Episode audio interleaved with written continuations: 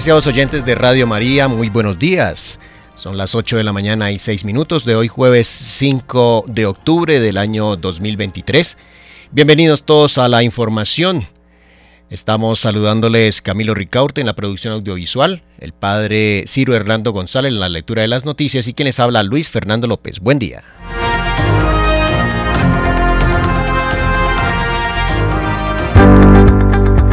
La opinión el análisis. Editorial en Radio María.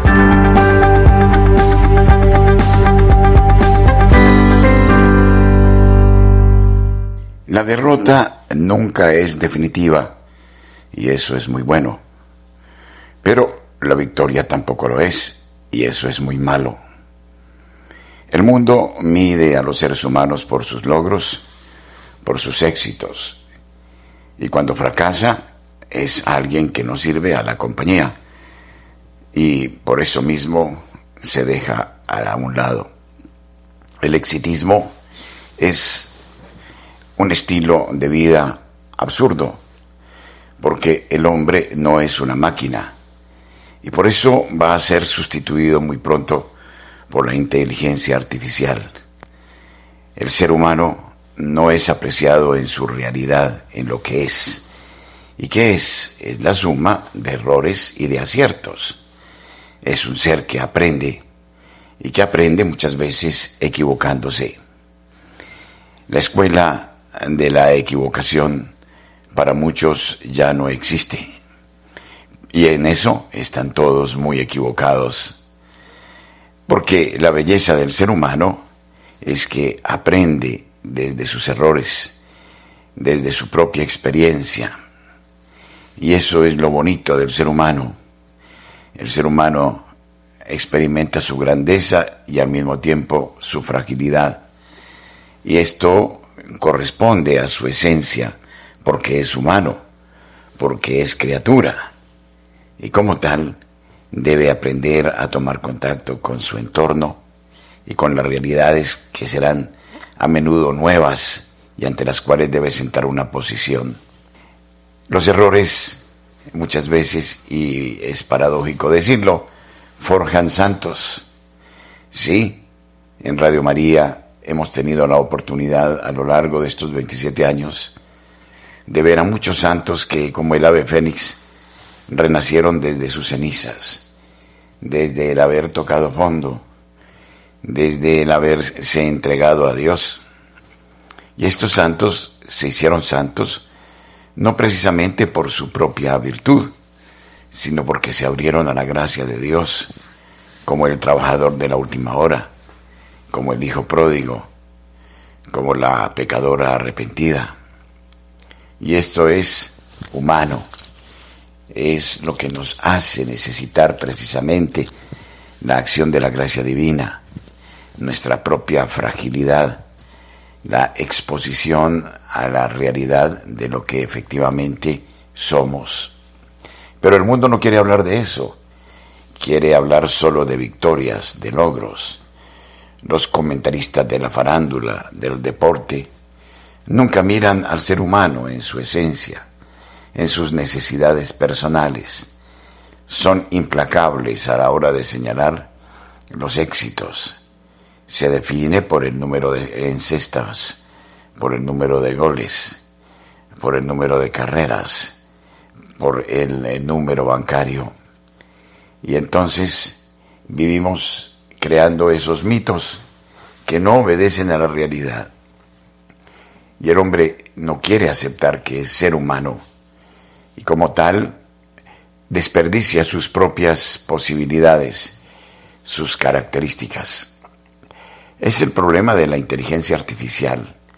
La inteligencia artificial no es humana.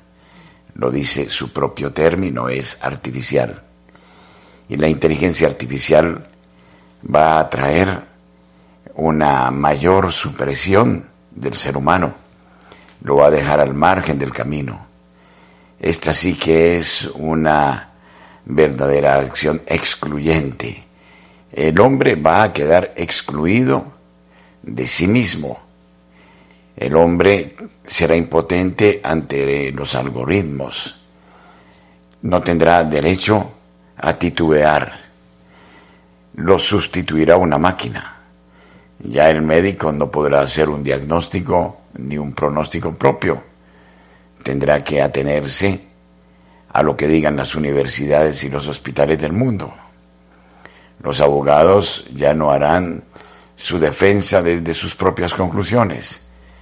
Tendrán que atenerse al frío dictamen de grandes universidades en derecho, sin tener en cuenta, por ejemplo, los atenuantes, las circunstancias de quien comete un delito.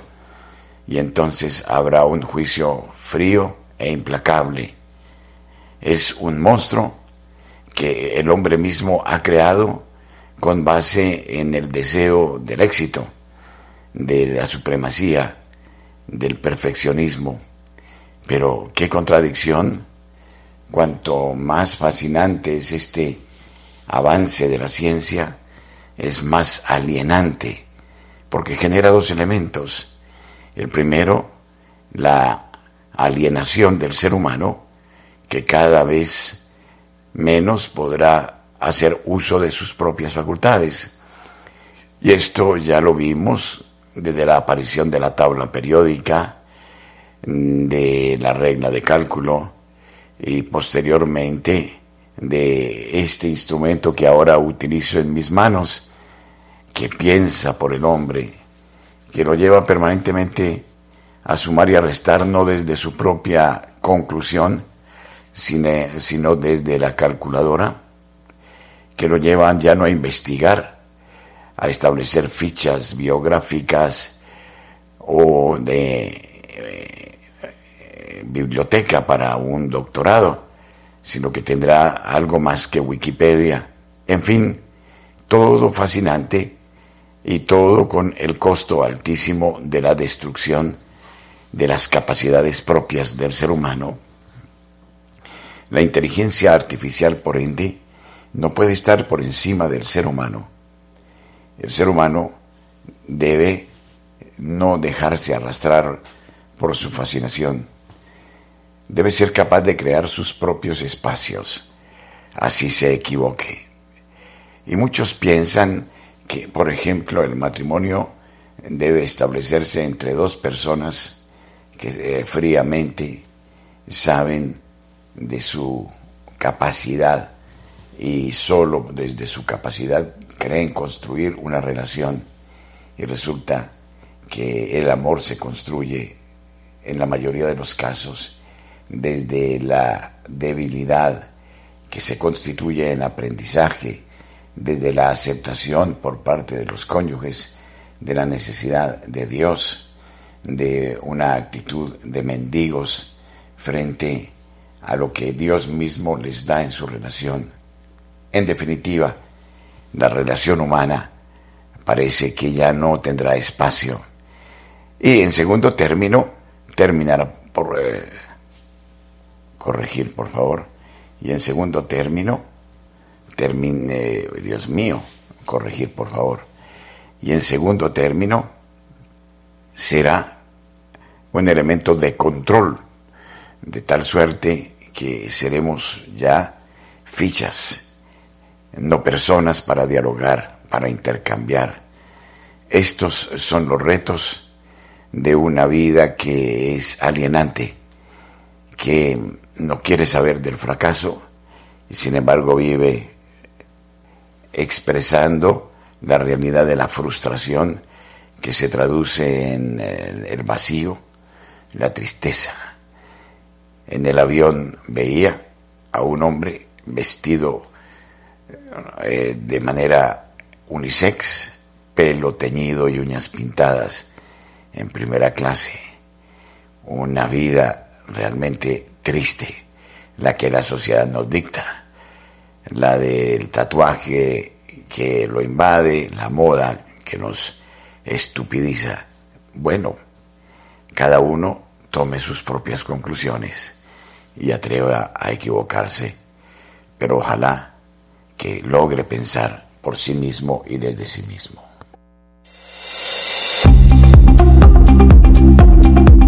En el satélite Radio María En Colombia, la gracia de una presencia.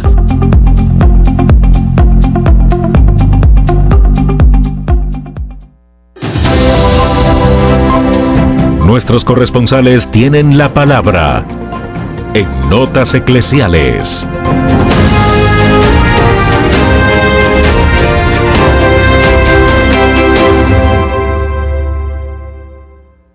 Desde la ciudad de Barranquilla informa Julio Giraldo. Buenos días. Saludos muy especiales para toda la amable audiencia de Radio María en Colombia y el exterior. Saludos también para la mesa de trabajo. Y esto es lo que hoy hace noticia en Barranquilla y la costa norte colombiana. Seis médicos barranquilleros con títulos falsos de cirujanos plásticos, es decir, que venían ejerciendo en la ciudad sin sus respectivos títulos. Estos fueron sancionados, y más que sancionados, condenados cada uno a siete años de prisión. Esto es una noticia que debe llamarnos la atención a todos, porque hoy en día es muy común esto de las cirugías plásticas, esto de la gente querer cambiar su apariencia física, y el peligro es eminente, por eso ha muerto tanta gente en estas cirugías, por eso han quedado mal hechas, porque los que dicen ser especialistas no lo son, claro, que son cientos de cirujanos plásticos, y de esos cientos la mayoría, la gran mayoría con sus títulos universitarios, pero como en todo, pues hay estas cosas que se presentan de algunos médicos inescrupulosos y responsables que sin ningún título dicen que son especializados en esta materia. Así entonces que esta noticia sirva de voz de alerta para todas las personas que frecuentan estas prácticas. Por otro lado, Jaime Pumarejo, alcalde de Barranquilla, de nuevo critica a la justicia porque no actúa de manera eficaz y también critica a la policía porque a pesar de que se están haciendo aquí muchas batidas, muchos procedimientos, continúan aumentando los homicidios, los atracos y sobre todo la extorsión que ha subido en estos últimos meses en gran porcentaje. La crítica del alcalde pues son fuertes y le dice a las autoridades que hay que actuar porque estamos en manos del AMPA. Bien desde la ciudad de Barranquilla y para Radio María, Julio Giraldo. Desde Medellín, José Luis Hernández trae la noticia. Saludos amigos, aquí llegamos desde la ciudad de Medellín con la información noticiosa. Atención, se atendió incendio de manera urgente en el sector del poblado. Una tripulación del Cuerpo de Bomberos de la ciudad de Medellín con cuatro unidades atendieron un incendio registrado en la calle 3 Sur, con 38 en un edificio de apartamentos en el poblado. Al llegar al sitio se verificó que el área afectada fue la cocina de dicho apartamento. Se desconocen las causas del incendio, ya que en el lugar no se encontraba nadie. Por fortuna, en el hecho no hubo personas lesionadas. Mientras se hacía el control de la emergencia, los apartamentos aledaños fueron evacuados. En noticias de cultura en la ciudad de Medellín, curso para aprender de producción musical con Fenalco Antioquia, Eche Estudios, Poliandino y el ADN Valle de la Innovación en Vigado tienen abierta la convocatoria para el curso VEDELET, explorando el sonido urbano y electrónico de la música. Esta formación está dirigida a personas que desempeñen en el campo de la música y tengan interés en la producción de expresión urbana y electrónica. En otro lado de la información, le recordamos en Noticias de Iglesia este 7 del mes de octubre, el día solemne de Nuestra Señora del Rosario. Recordamos que estamos en el mes del Rosario y tenemos un día especial para hacer oración a la Virgen María el próximo 7 de octubre mes del Santo Rosario. Estamos en su novenario, novenario especial que concluirá el próximo sábado 7 de octubre y que estaremos realizando en nuestros hogares a través del Santo Rosario para la Virgen Madre de todos los cristianos. Amigos, ha sido toda la información desde la Bella Villa. Informó su corresponsal en Medellín, José Luis Hernández. Buen día para todos. Marta Borrero, desde la ciudad de Cali, nos informa. Buenos días. Muy buenos días, querida familia de la Radio María.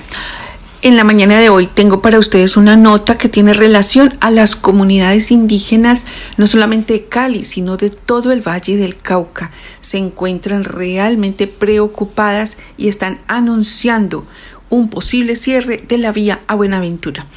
Esto están solicitando a través de, este, de esta anuncia posible de cierre que sean escuchados por parte del gobierno nacional.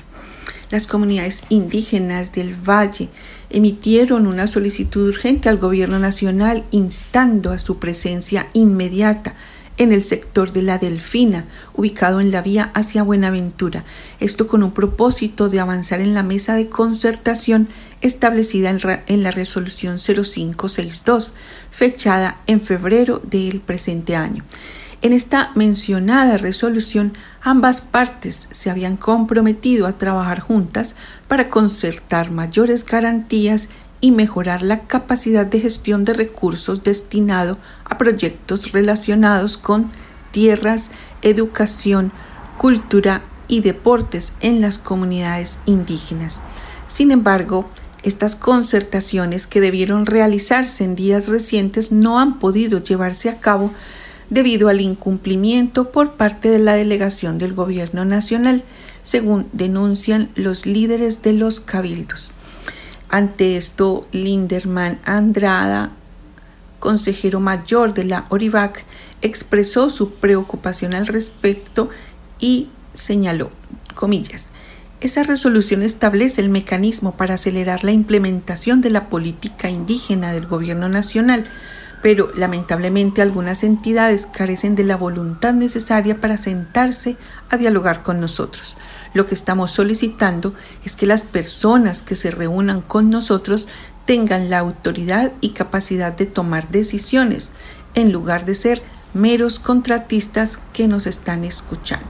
Es decir, si en algún momento han enviado personas, pero son solo contratistas que no tienen ninguna capacidad de decisión. Es por esto que las comunidades indígenas enfatizan en que es esencial que altos funcionarios del Ministerio del Interior se involucren en el proceso de concertación para asegurar la conclusión efectiva de este acuerdo. También subrayan la importancia de evitar que el proceso se prolongue como ha ocurrido hasta el momento. En consecuencia, han fijado el martes 10 de octubre a las 10 de la mañana como fecha límite para la llegada de la delegación del gobierno. Advierten que si no se recibe respuesta a su llamado, tomarán medidas incluyendo al parecer el bloqueo de la vía que conecta a Buenaventura con el resto del país. Y es que todo parece indicar que las comunidades no están tan contentas con la gestión del gobierno quedó demostrado así este martes con una monumental chiflada que recibió la vicepresidenta Francia Márquez en Popayán. Márquez fue abucheada por al menos tres minutos en medio del encuentro El Gobierno Escucha, realizado eh, este martes en el Coliseo Cubierto del Campus Deportivo Universitario Unicauca de Popayán. Los presentes le pedían que se retirara del escenario, pues no era bienvenida en ese espacio. Bueno, continuemos orando. Eh, la, ustedes saben que Cali es una ciudad con un altísimo número de comunidades indígenas organizadas. Tienen sus cabildos indígenas, no son grupitos, son cabildos enteros que están acá en Santiago de Cali. Y pues este, este anuncio que están haciendo no solamente es en Cali, sino en todas las comunidades del Valle del Cauca. Oremos a nuestro Padre Celestial que por la misericordia sea con nosotros. Soy Marta Borrero para las notas eclesiales de la Radio María. Que tengan un bendecido día.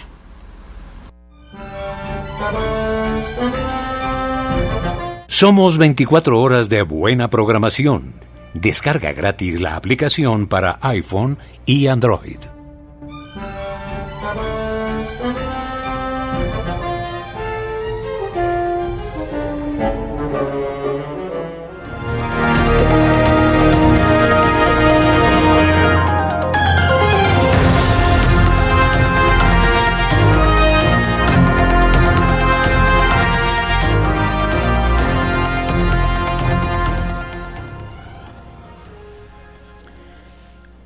A todos nuestros oyentes de Radio María en Notas Eclesiales les habla el Padre Ciro Hernando González.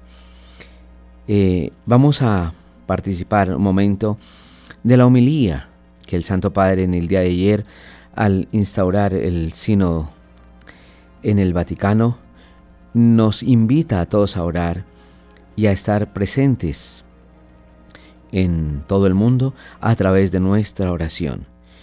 Quisiera que pidiéramos de todo corazón eh, al Señor que nos regale el Espíritu Santo. Muchos, muchos de nosotros criticamos lo que es el sínodo, pero sin saber en realidad lo que significa. Muchos criticamos la manera de cómo se va a presentar, pero apenas se está iniciando.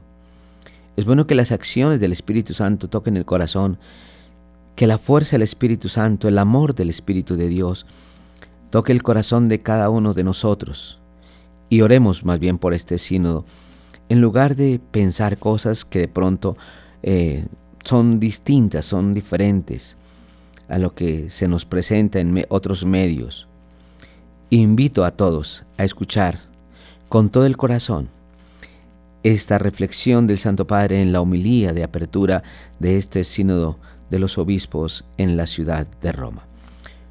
Muy buenos días y pedimos todos escuchar desde el Evangelio para que cada uno de ustedes pueda tomar en su corazón la acción, la fuerza, el amor que Dios quiere para construir nuestra iglesia camino de salvación, sacramento universal de salvación.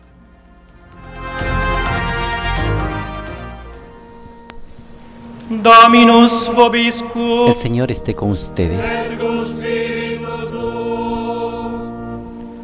Lectio Santi Evangelii. Proclamación del Santo Evangelio de nuestro Señor Jesucristo según San Mateo.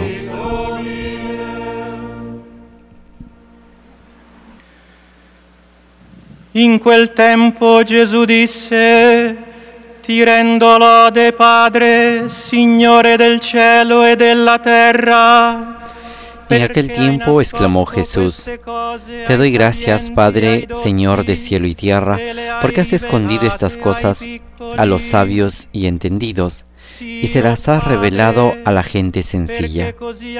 Sí, Padre, así te ha parecido mejor.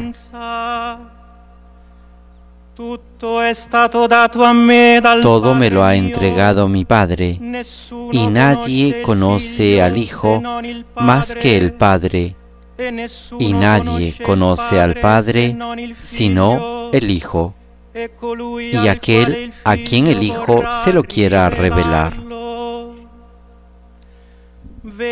A Vengan a mí todos los que están cansados y agobiados, y yo los aliviaré. Carguen con mi yugo y aprendan de mí, que soy manso y humilde de corazón, y encontrarán su descanso. porque mi yugo es llevadero y mi carga ligera.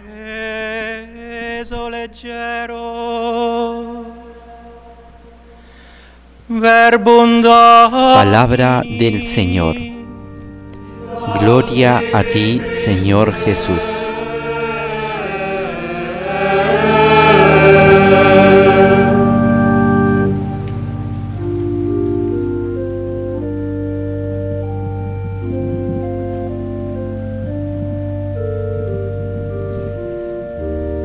Después de haber escuchado la proclamación del Evangelio según San Mateo, que nos habla de la exclamación de Jesús que agradece al Padre, Señor del cielo y de la tierra, porque ha escondido estas cosas a los sabios y entendidos y se las ha revelado a los pequeños, a la gente sencilla. Nos disponemos ahora a escuchar la homilía, la reflexión del Santo Padre.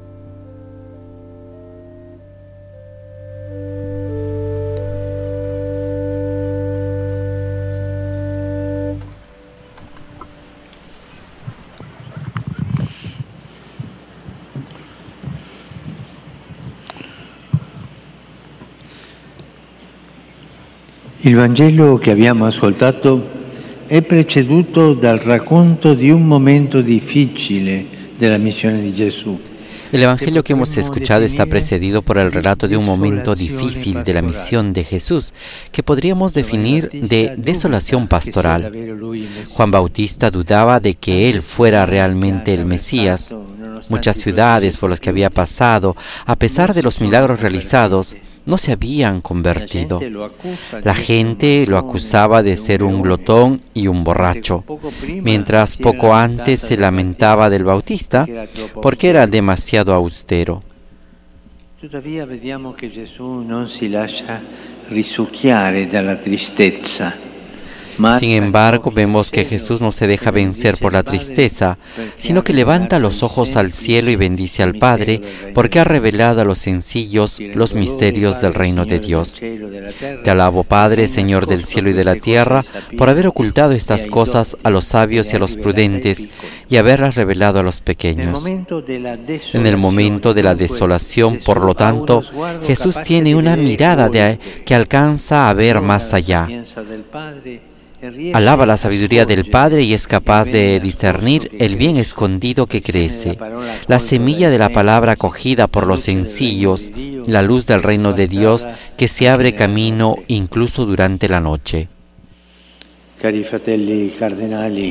Queridos hermanos cardenales y queridos hermanos obispos, hermanas, hermanos, estamos en la apertura de la Asamblea Sinodal y no nos sirve tener una mirada inmanente, hecha de estrategias humanas, cálculos políticos o batallas ideológicas que si el sínodo dará este permiso, si dará esta otra cosa, no. Esto no nos sirve. No estamos aquí para celebrar una reunión parlamentaria o un plan de reformas. El sínodo, queridos hermanos y hermanos, no es un parlamento. El protagonista es el Espíritu Santo.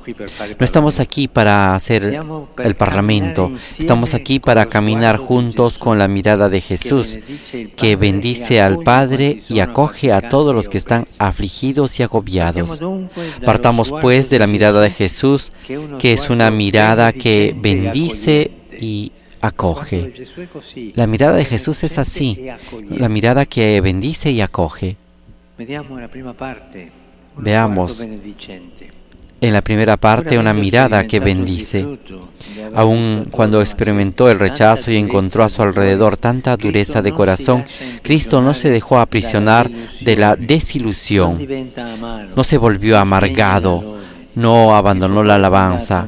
Su corazón cimentado sobre el primado del Padre permaneció sereno aún en medio de la tormenta. Esta mirada de bendición del Señor nos invita también a ser una iglesia que con corazón alegre contempla la acción de Dios y discierne el presente.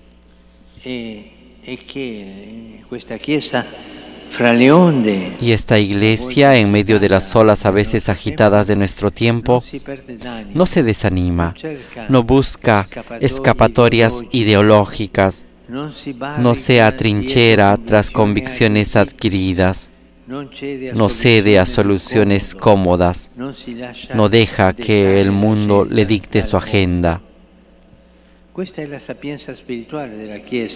Esta es la sabiduría espiritual de la Iglesia, resumida con serenidad por San Juan 23. Decía así, ante todo es necesario que la Iglesia no se aparte del sacro patrimonio de la verdad recibido de los padres pero al mismo tiempo debe mirar al presente, a las nuevas condiciones y formas de vida introducidas en el mundo actual que han abierto nuevos caminos para el apostolado católico.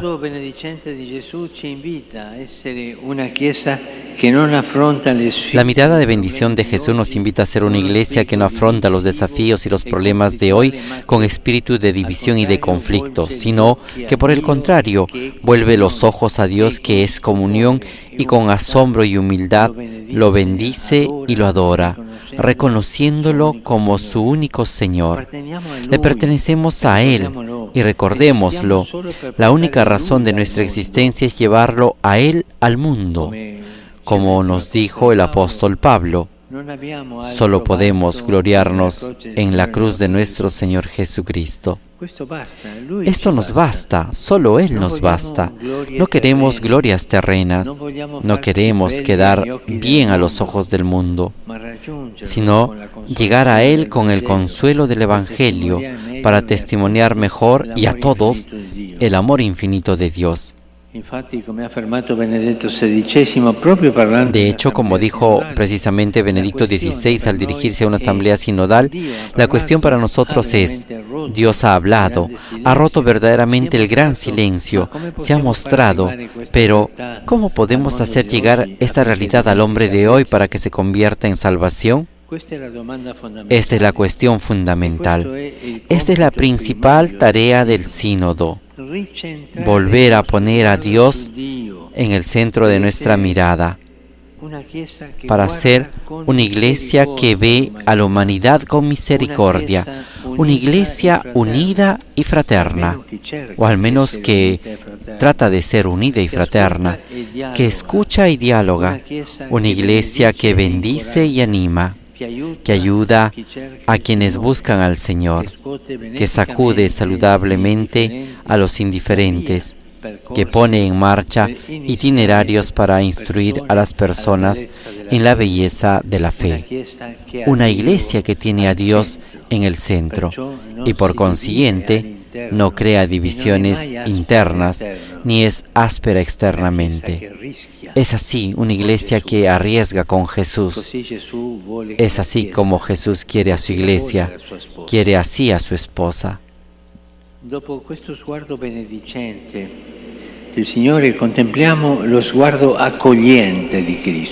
Después de la mirada de bendición contemplamos la mirada de Cristo que acoge, mirada que bendice, mirada que acoge, mientras aquellos que se creen sabios no reconocen la obra de Dios. Él se alegra en el Padre porque se revela a los pequeños, a los sencillos, a los pobres de espíritu. Una volta c'era una difficoltà in una parrocchia. Una vez había una dificultad en una parroquia y la gente hablaba de esa dificultad, decía cosas. Una anciana muy anciana, una señora del pueblo casi analfabeta, tuvo una intervención como si fuera un teólogo y con mucha humildad y sabiduría espiritual dijo lo que pensaba. Yo recuerdo en ese momento como una revelación del Señor y con mucha alegría. Y me vino en mente de preguntarlo. ¿Y usted con, con, quién estudió con Rollo Marín esa teología tan fuerte? Es la sabiduría del pueblo.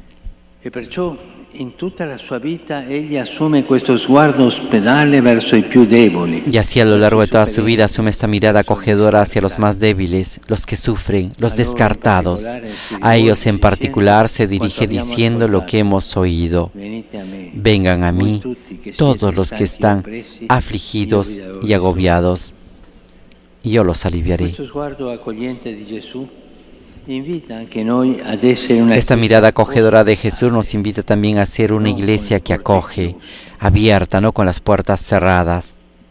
En una época compleja como la nuestra, surgen nuevos desafíos culturales y pastorales que requieren una actitud interior cordial y amable para poder confrontarnos sin miedo.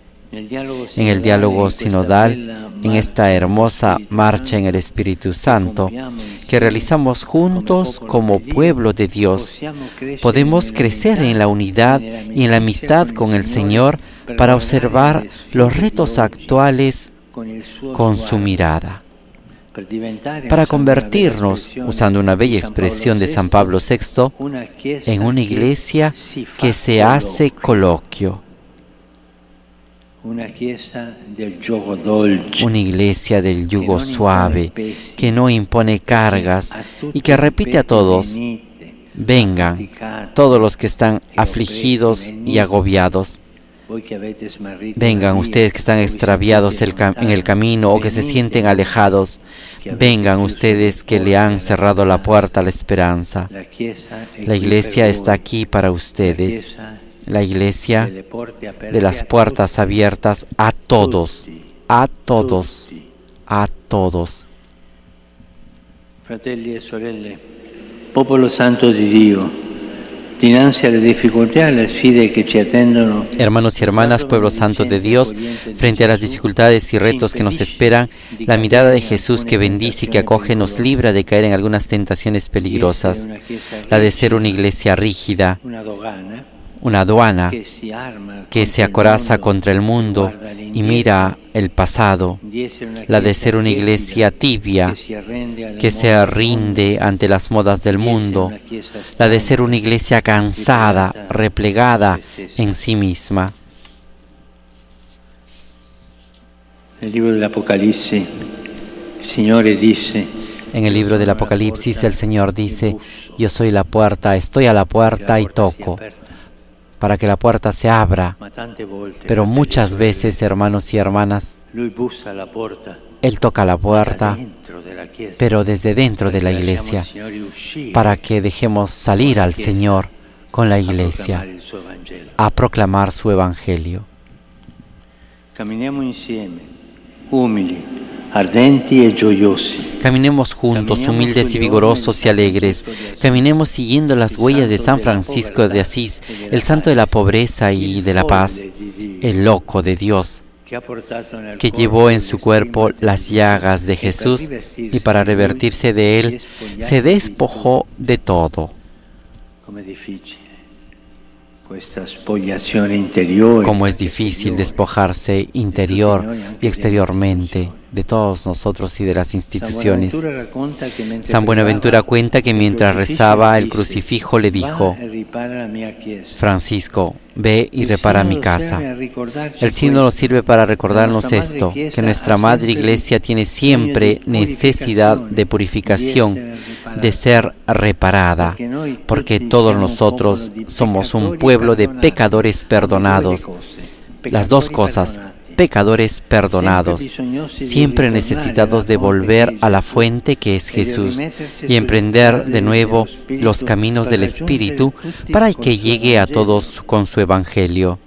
Francisco de Asís, en un periodo de grandes luchas y divisiones entre el poder temporal y el religioso, entre la iglesia institucional y las corrientes heréticas, entre cristianos y otros creyentes, no criticó ni atacó a ninguno.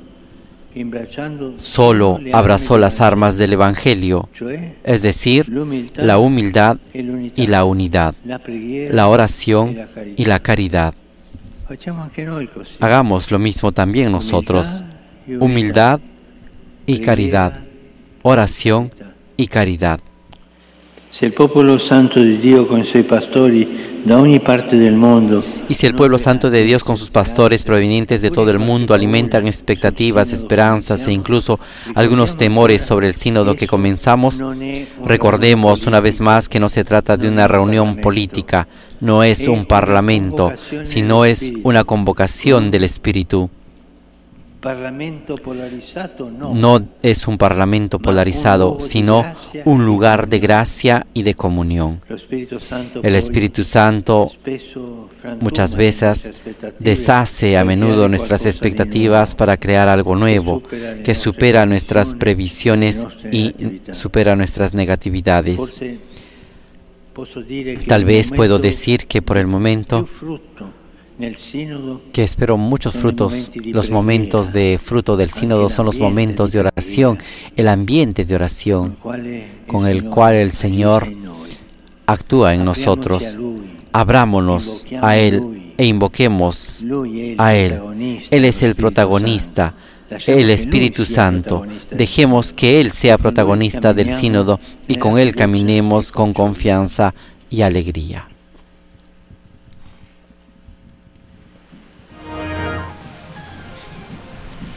y con esta invitación de que abramos las puertas, dejemos no solamente entrar a Dios, sino también salir a Dios del interior para anunciar su evangelio, y esta otra invitación de que el Espíritu sea el protagonista de esta asamblea sinodal que estamos iniciando, concluye la homilía del Santo Padre en esta celebración eucarística de apertura de la Asamblea General Ordinaria del Sínodo de los Obispos.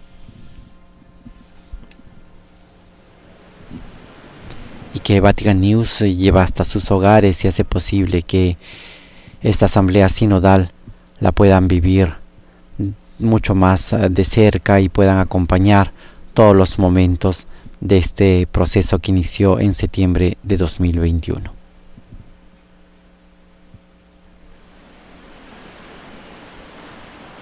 Y que ahora estamos viviendo esta fase universal de la asamblea sinodal.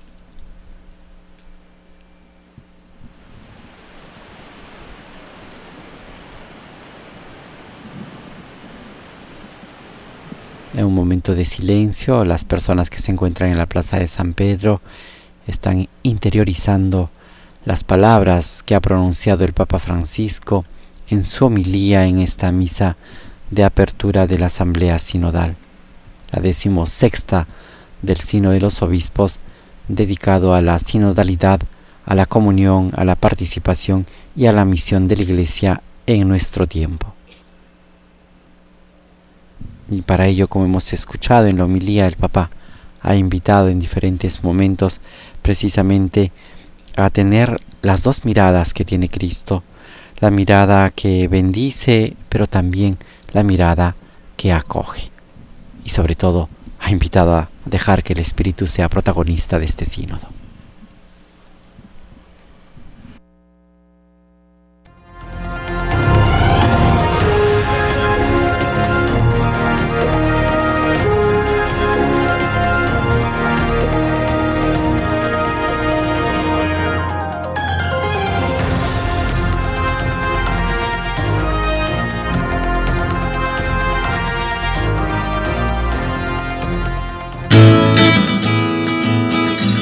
Apreciados oyentes de la ciudad de Cali, gracias por distinguirnos con su amable sintonía. Somos familia. Nuestra madre nos acoge con singular afecto. Somos invitados a su casa para vivir unidos la experiencia de comunión con nuestros hermanos. Nos encontraremos este sábado 7 de octubre en la capilla de Nuestra Señora de la Medalla Milagrosa, Avenida Roosevelt, número 2971, entre las 8 y 30 de la mañana y la una de la tarde.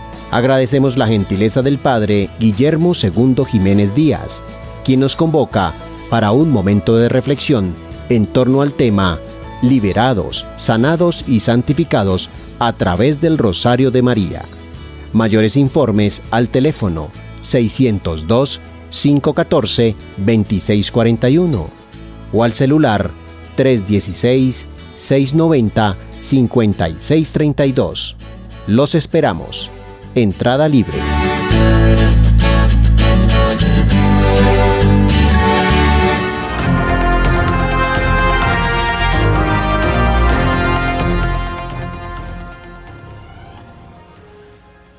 Y una noticia que proviene de, la, de Chile eh, es, podemos llamarla una cristo, cristianofobia.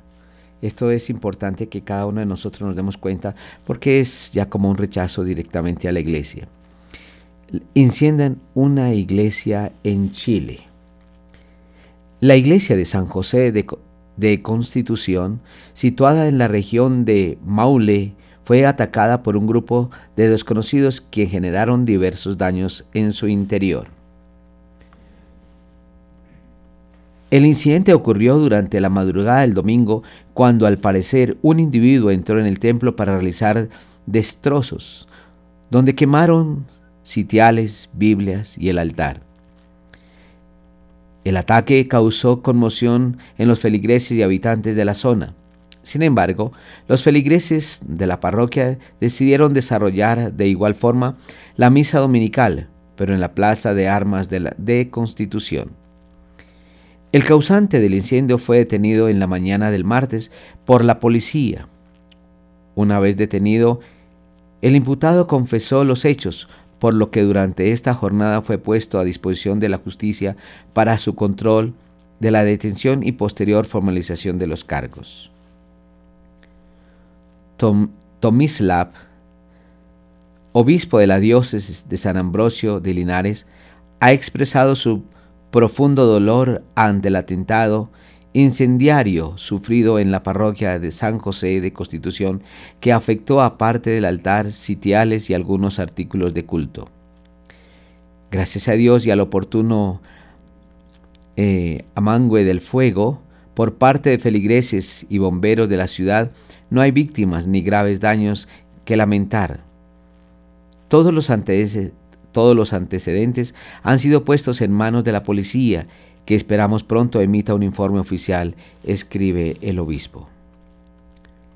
El obispo, Kolhatik, ha expresado su profundo pesar por estos hechos que sin duda atentan la libertad del culto, un derecho fundamental que se debe cuidar y ha asegurado su oración, compañía y cercanía al Padre Gonzalo Aravena, párroco de San José, y a toda la comunidad cristiana de Constitución.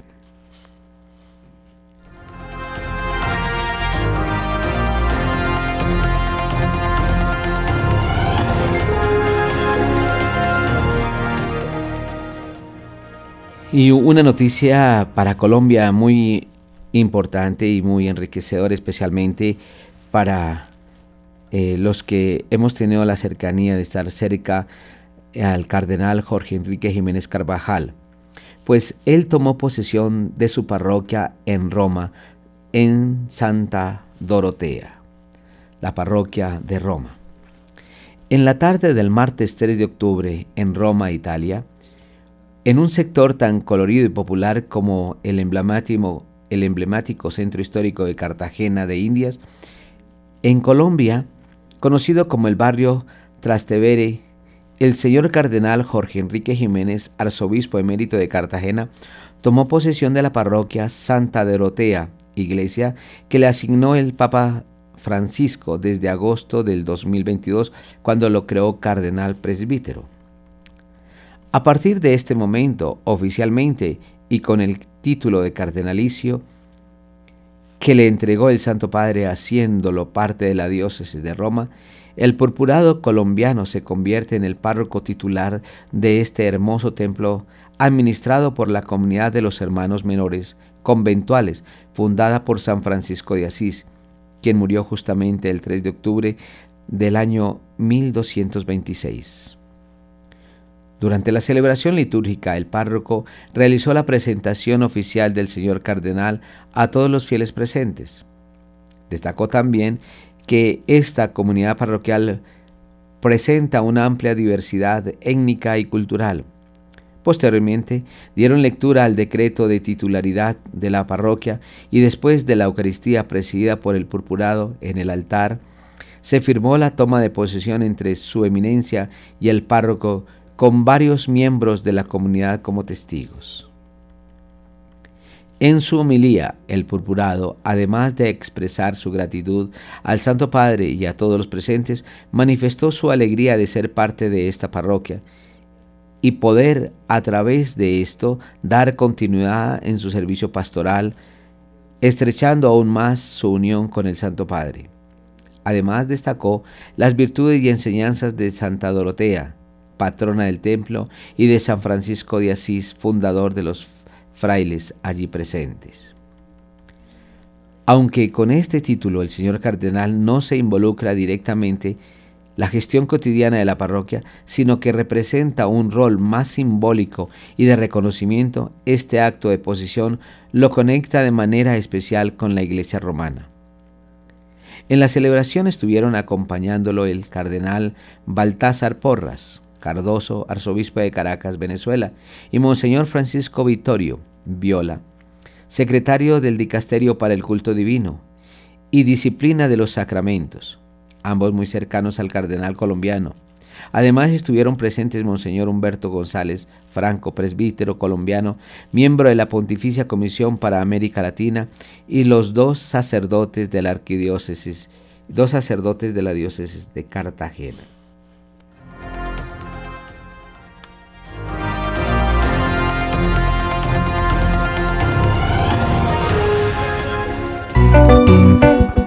A nuestros oyentes en la ciudad de Medellín queremos contarles de nuestro próximo retiro espiritual. Nos encontraremos el sábado 21 de octubre desde las 8 de la mañana y hasta la 1 de la tarde en el edificio pastoral Parroquia San Joaquín, Salón 302, en la dirección calle 42 696 en el barrio San Joaquín, Laureles. Nos acompañará el padre Ciro Hernando González López, quien nos hablará acerca de la sanación de las familias. Mayores informes a nuestros números de teléfono 604-557-9589 o al teléfono móvil 313-591-3497. Gracias por ser de casa. Bienvenidos a los espacios de Radio María. Les esperamos. Entrada libre.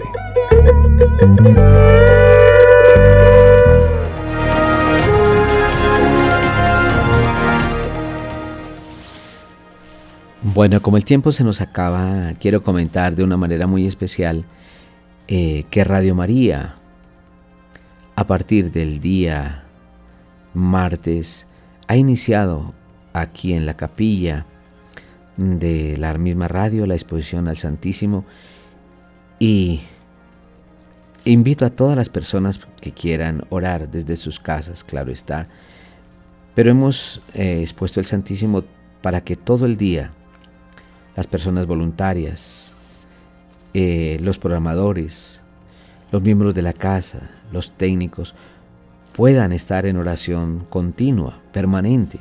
Primero orándole a Dios nuestro Señor por este signo tan hermoso que se está haciendo en este momento en la ciudad de Roma. Oramos también por todas las personas que nos ayudan a través del libro de oro en esta en en esta su casa en oración para poder sostener nuestra radio con la oración y el talento de cada uno de ellos. Invitamos también para que y oramos también por las personas que están enfermas en sus casas. Es decir, queremos hacer de esta casa un centro, una fuerza espiritual para poder ayudar a tantas personas que lo necesitan y que piden nuestra oración. Es hermoso también orar por este sínodo muy especial para pedir el Espíritu Santo para todos. Nosotros no podemos eh, dejar que sean los, los seres humanos los que tomemos decisiones, sino que sea el Espíritu Santo el que pida, el que esté tomando decisiones en este caminar hacia Dios nuestro Señor. Por eso invito a todos a que se unan a esta oración desde sus casas, desde sus ciudades, desde los diferentes lugares del país, a esta oración continua, una oración permanente una espiritualidad permanente donde Cristo es el centro de nuestras vidas.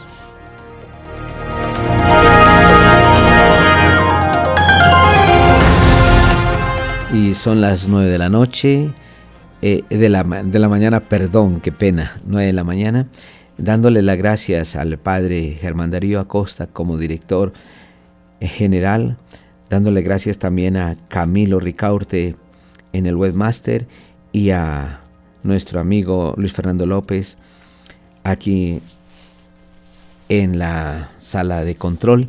Damos las gracias a todos ustedes por estar con nosotros en esta mañana. Un feliz día para todos.